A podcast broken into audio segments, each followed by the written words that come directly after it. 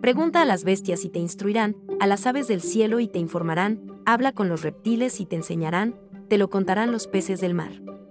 ¿Quién de todos ellos no sabe que la mano del Señor lo hizo todo? Él retiene la vida de los seres, el aliento de todo ser humano.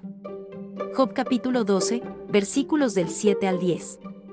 Job y su pobre situación de hombre destrozado, despojado de todas sus pertenencias, de su salud y de casi todas sus relaciones, refleja en muchos aspectos la posición de los afectados por la COVID-19 y sus impactos.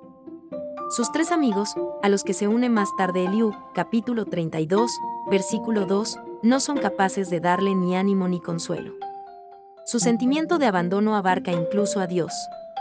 Al final del relato, será Dios mismo quien le hable en medio de la tormenta, capítulo 38, versículo 1, para abrirle la vista a las cosas que sobrepasan su entendimiento. Junto con Job, se solicita al lector del libro que levante la cabeza y contemple la sabiduría y el poder de Dios en el universo. Sin embargo, es el propio Job, en una de sus primeras respuestas a sus amigos, quien se refiere a la lección de la naturaleza, capítulo 12, versículo 7. Todavía no tiene la visión que le dio más tarde el propio Dios, pero percibe la enseñanza escrita en la creación.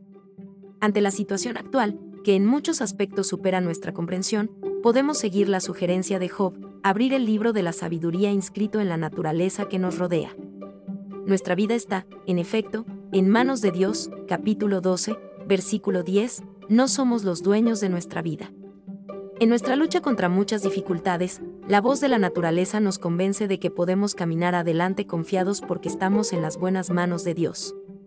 No acallemos esta voz de las bestias y de las aves, de los reptiles y de los peces, capítulo 12, versículos 7 y 8, sino escuchémosla con respeto.